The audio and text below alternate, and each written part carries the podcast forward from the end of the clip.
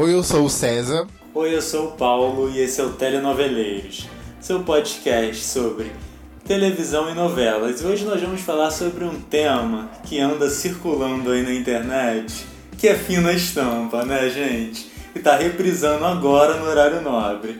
Ela foi exibida originalmente em 2011, né? E até hoje era a maior audiência da década, com a média final de 39 pontos. Ela foi escrita pelo Agnaldo Silva dirigida pelo Wolf Maia.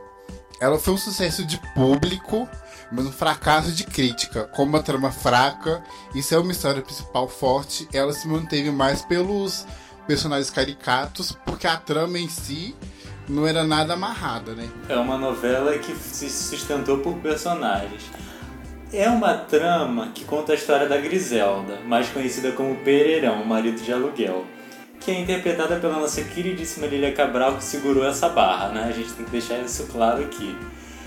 E a Pereirão, ela tem três filhos, que é o Quinzé, interpretado pelo Malvino Salvador, a Amália, personagem da Sophie Charlotte, e o Antenor, personagem do Caio Castro, além do netinho, que é o Quinzinho. Ela era casada com o Pereirinha, que é o personagem do Zé Maier, e ele desapareceu. Ele desapareceu no mar, e depois disso ela resolveu trabalhar como marido de aluguel para sustentar os filhos e o neto. E essa foi a forma que ela que ela arrumou para sustentar a família e tudo mais. E isso é, desencadeou uma certa repulsa do Antenor, o filho mais novo, que ele tinha vergonha da mãe, né? Tipo, ele tinha vergonha da Pereirão. É o clássico clichê, né? A gente tem que deixar isso claro. Que o Agnaldo ele apostou todas as fichas dele nesses elementos que já estavam saturados. E deu certo pelo menos na audiência, porque o público gosta de ver coisa repetida. Pelo menos em 2011 funcionou. É, o Antenor ele cursava medicina, mas era sustentado pela mãe por conta do trabalho árduo da Griselda. E mesmo assim, ele mentia as origens dele para os amigos e para a namorada, que a namorada dele é uma patricinha rica que é aquele clássico, aristocrata rica que se apaixona pelo pobretão, que a gente já viu isso aí repetido várias vezes, em várias novelas, e o autor foi e mais uma vez jogou essa ficha. E o Antenor ele tinha muita vergonha da Griselda. Mas gente, olha só. É... vamos fazer aí uma conexão com Vale Tudo que tá no Globoplay, tá? Apesar de ter vergonha da mãe, o Antenor não tem nada a ver com a clássica Maria de Fátima. Não, não chega nem perto, né? O Antenor ele se finge de rico para impressionar a Patrícia, né? E ele chega a contratar uma mãe, uma mãe de mentira para poder se passar pela Griselda, que é interpretada pela Angela Vieira, né? Maravilhosa. Esse personagem é muito boa maravilhosa. Que, e ela dá vida ao pseudônimo da Griselda, que é a Gisela. Coisa de Aguinaldo, né? Na época as pessoas co compraram essa, essa história. Parece até fanfic, né? Parece fanfic. Sim. Muito ruim. Mas antes de continuar com, essa, com esse papo todo da história, a gente tem que mencionar como foi a trama da Griselda, como que a trama dela se desenvolveu durante esse tempo. Como marido de aluguel, por acaso, no dia do aniversário da Patrícia, a namorada do Tenor, né? O carro que a Teresa Cristina foi dar de presente furou o pneu. E quem tava lá na hora? A Pereirão tava lá no lugar certo, na hora certa, né? Tipo, é um clichê, mas é engraçado. Nesse momento, tipo, o clichê foi bem usado. Mas ainda assim ficou muito caricato, né? Porque a novela, ela é muito caricata. O pai da Patrícia, que é o René Velmont, interpretado pelo Dalton Vig, ele foi buscar o presente, né? Que era um carro com um laço rosa. que quem Ai, sugeriu que colocasse foi a Tereza Cristina e o Cro, logo a gente vai falar sobre ele. Então a, a Griselda ela vê que ele tá com dificuldades em trocar o pneu, porque o pneu fura, ele tá levando o carro para para casa para dar de presente para filha, o pneu fura, como o César falou, a Griselda tá ali naquele momento, né? É, e vê que ele tá com muitas dificuldades e ajuda ele sem cobrar nada. O máximo que ela fez foi deixar o cartão de visitas com ele para poder divulgar né, o serviço dela e caso houvesse outro problema. E acabou que teve outro problema. E entra novamente o clichê. Teve um problema no jardim, no dia do aniversário da Patrícia, se eu não me engano. Foi no dia do jantar de noivado da Patrícia com o Antenor que teve uma, uma ação do do Baltazar. O Baltazar armou ali pro jardim não funcionar as luzes. Sim, mas antes disso, teve. Foi a primeira vez que a Teresa Cristina conheceu a Grisel. Foi na casa dela que, que, deu, que deu um problema no banheiro, na encanação do banheiro, que, que ela. Que elas conheceram pela primeira vez. E, tipo, meio que rolou uma empatia ali e tudo mais. Tanto que, que rola uma fanfic ali das duas. A Teresa Cristina tinha um amor velado pela Pereirão. Voltando ao assunto do jantar de noivado. Aí o que acontece? Ligam para a Pereirão. Pereirão vai lá. E nesse momento ela pergunta pro Crow, o Crow tá lá, ele ela pergunta o que que tá acontecendo. Aí o Crow fala com ela que é o jantar de noivado da Patrícia com o médico José Antenor, filho de uma grande empresária rural, Gisela e tudo mais.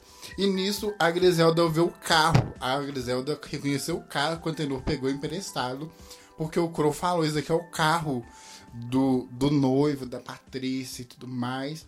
E nisso a Griselda reconheceu que ele era o, era o Antenor e que estava querendo dar o golpe.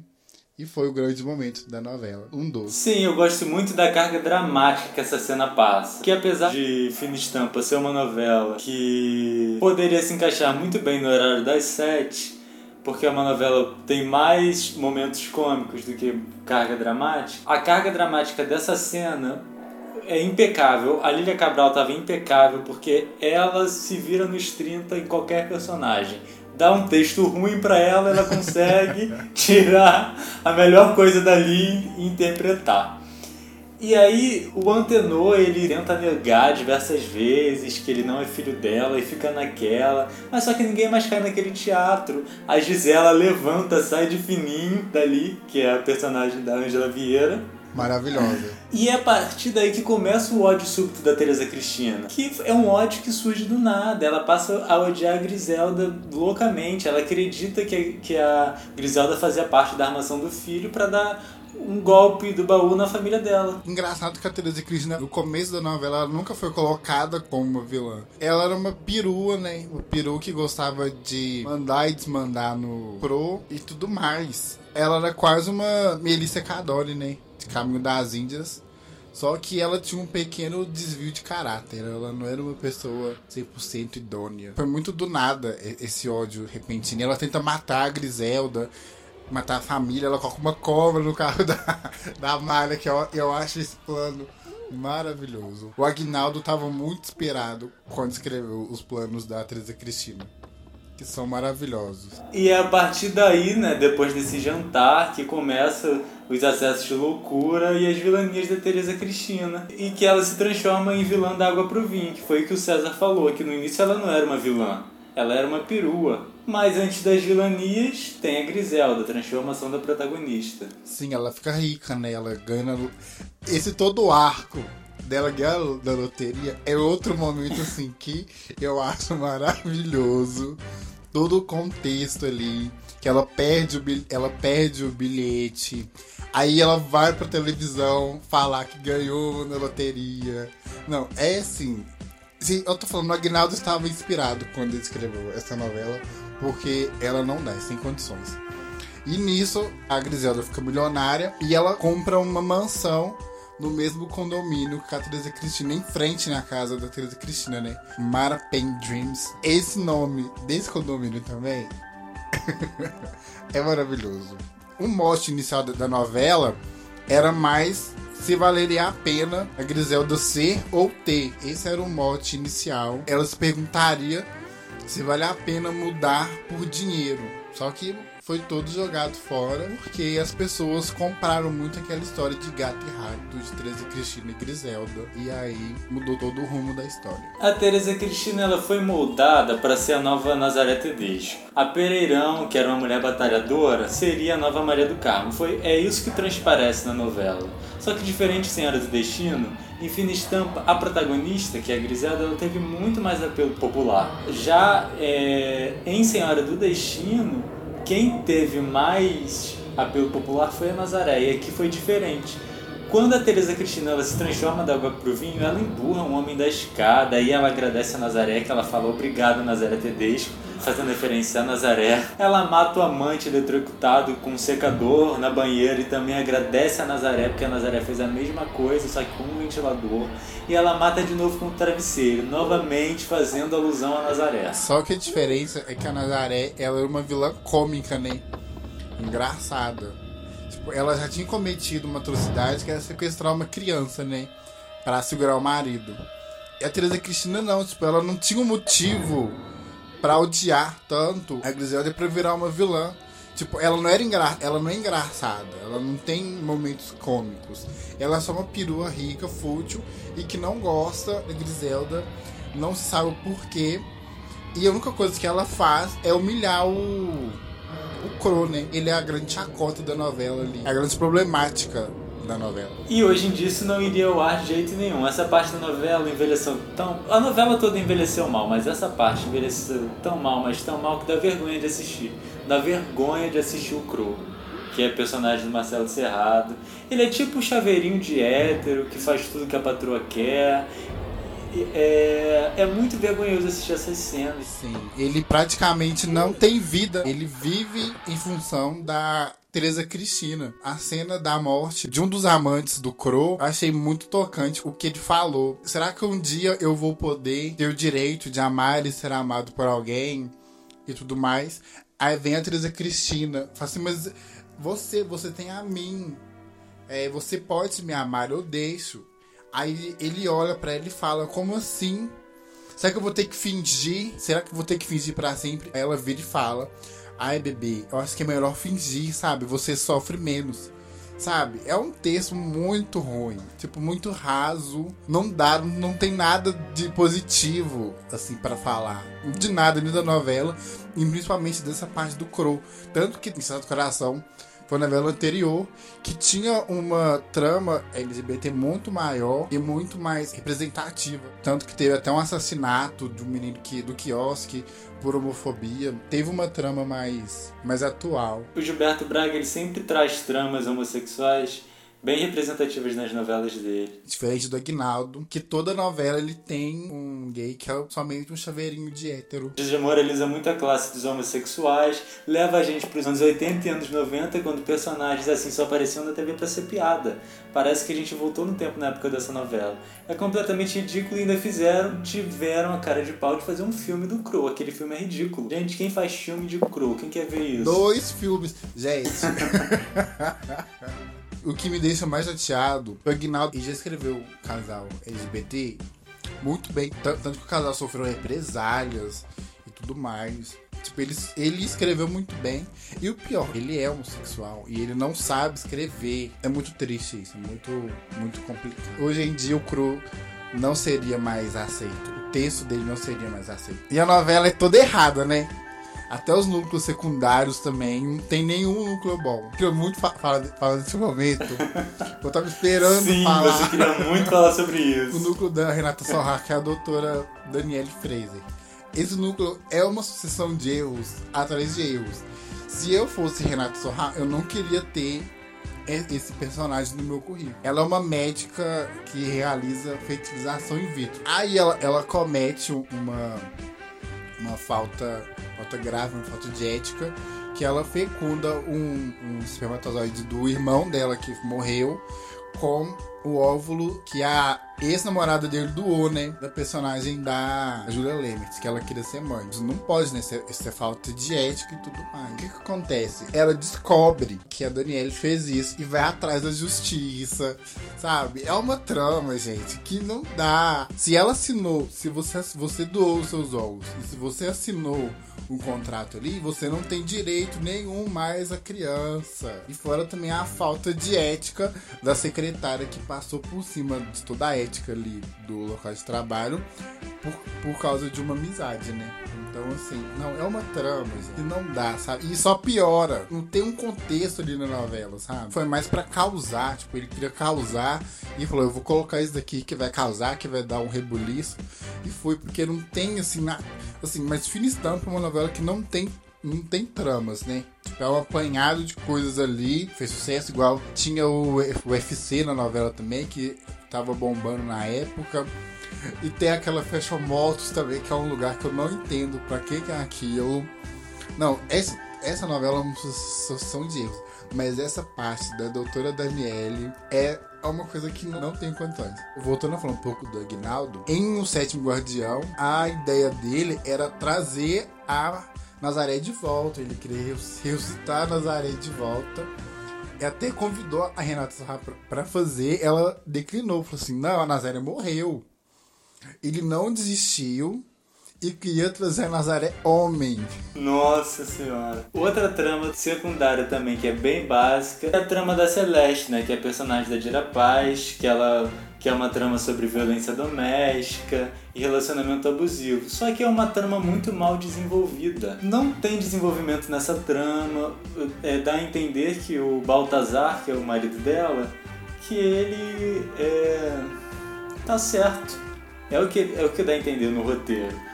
É o que a novela transparece, que ele tá certo. Tanto é que no final os dois acabam juntos. É uma coisa ridícula. E a Dira Paz, ela fez um sucesso anterior tão grande com a Norminha em Caminho das Índias e pronto.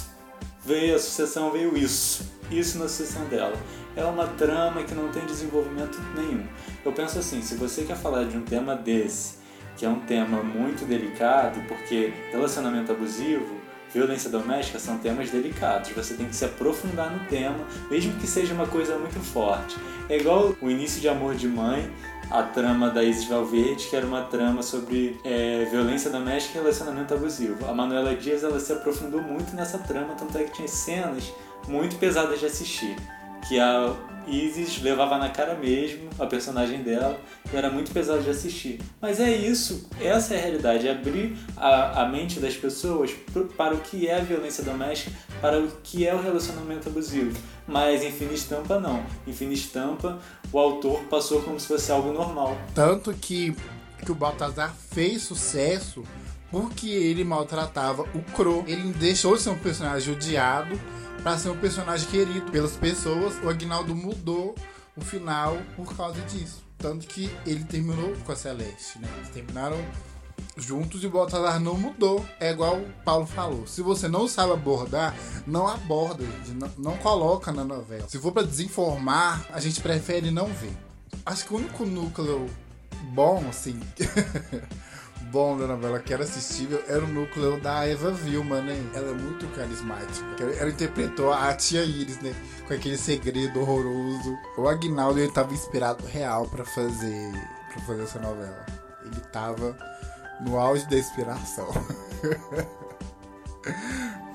e a tia Iris é muito carismática, né? Ela meio que lembra a a Maria Altiva, né, do da Indomada os bordões em inglês dela. O Agnaldo atualmente ele vive de referências, né? De ficar se referenciando ao passado. Ele gosta de se autorreferenciar por uma pequena parcela do público que gosta das novelas dele. De Senhora do Destino pra frente, sempre tem uma referência de novela antiga dele. A Teresa Cristina é a própria referência da Nazaré Tedesco na novela. E a Pereirão é a Maria do Carmo. Aquele monte de filho, defende todos os filhos com e carne. Agora a gente vai falar um pouquinho da direção da novela. Eu não gosto muito da direção do Wolf Maia. Eu acho ele muito caricato em alguns aspectos. Eu acho que ele não conseguiu evoluir. Ele parou ali naquela estética dos anos 80, início dos anos 2000 e ficou ali. Tipo, os cortes das, da, da, da novela são muito feios. Aquelas transições de cena, gente. Sim, são Deus. horríveis. é muito ruim, sabe? Teve uma autora uma das colaboradoras, quer dizer, do Agnaldo, que falou sobre isso. Que é uma novela velha, uma novela com um aspecto velho, com um texto velho, que envelheceu muito mal. E naquela época já não era tão aceitável. Hoje, então, o meu grande problema com a novela toda. A direção tem uma grande culpa. Sim, talvez se tivesse outro diretor. O Wolf Maia ele é um diretor antigo na Globo, só que parece que ele não conseguiu evoluir. A gente pode dar um exemplo aí de um grande diretor que está na Globo há anos, que é o Denis Carvalho. Que ele, ele, nossa, ele não parou no tempo, ele não parou nos anos 80. Ele dirigiu Vale Tudo, dirigiu lado a lado, ele dirigiu lado a lado, ganhou o que? O M. Você vê que a pessoa evolui na direção. O Jorge Fernando também é outro que evoluiu por mais que, que, que ele seja um diretor mais de, de comédia, mas você vê que tem uma evolução ali. Deixou muitas saudades. Ele sabia fazer. Acho que ele era o único diretor que sabia fazer comédia como poucos. Ele vai, vai, deixou saudade. Eu acho que a questão do Wolf Maia é que ele também estava atuando na novela, né? Então acho que às vezes ele estava mais preocupado em atuar do que dirigir. Tanto que o Agnaldo criticou a cena final daquele naufrágio da Teresa Cristina. Era uma cena séria e virou uma cena cômica. O próprio Aguinaldo não gostou de direção da novela, tanto que na próxima novela dele, que foi Império, ele já trocou de diretor. Na exibição original de Fina Estampa, a Globo ela fez muitos grupos de discussão para poder entender o sucesso da novela, porque eles se perguntavam o motivo de tanto sucesso, de tanta audiência que a novela teve. Eles não entendiam por que isso mostra que nem sempre sucesso de audiência é garantia de qualidade, né? Em Fina Estampa a gente tem muita audiência, mas uma qualidade bem baixa. E por isso que ela não entra na nossa lista de novelas que envelheceram bem. A novela, ela começou agora nessa reprise especial, ela até começou com uma audiência grande, mas agora tá caindo. A audiência dela vem caindo de umas semanas pra cá. Porque, nossa. Eu acho que tá todo mundo cansado. Sim, é uma coisa que não muda, não tem trama a história não tem trama, que o César tinha falado lá no início, não tem uma trama. Tanto que eles estão cortando muitas cenas. E Vinícius Tampa tem uma barriga ali. Ele Principalmente depois que a Griselda fica rica, é uma repetição das mesmas coisas. Teresa Cristina armando para Griselda, a Griselda descobrindo, a Teresa Cristina fica muito puta, ela vai lá arma de novo, a Griselda descobre, e fica isso na novela inteira até o final. Não tem, não tem o que fazer. Até hoje eu me pergunto o porquê que a Globo escolheu essa novela para reprisar. Eu não entendo com um acervo tão vasto de novelas escolheu essa novela para reprisar. Ok que tem a questão do HD, mas assim, gente, sei lá, reprisa qualquer outra novela, gente. Às vezes até uma novela do Valcia a gente tá aceitando, do nível que a gente tá. Uma novela do Valci tá aí, sabe? Eles trouxessem uma novela dos anos 2000, uma novela que foi bem memorável, nossa, o público ia cair amando, ia ser muito bom. Bom, gente, então é isso e esperamos que vocês tenham gostado desse episódio. E não se esqueça de ouvir, a gente está em todas as plataformas aí, Deezer, Apple, Apple Podcasts, Spotify, Google. Quer conversar com a gente? Manda um e-mail podcasttelonoveleiros.gmail.com Siga a gente no Instagram, no Twitter, manda sugestão, e até a próxima. Até a próxima, galera. Tchauzinho. Tchau, tchau.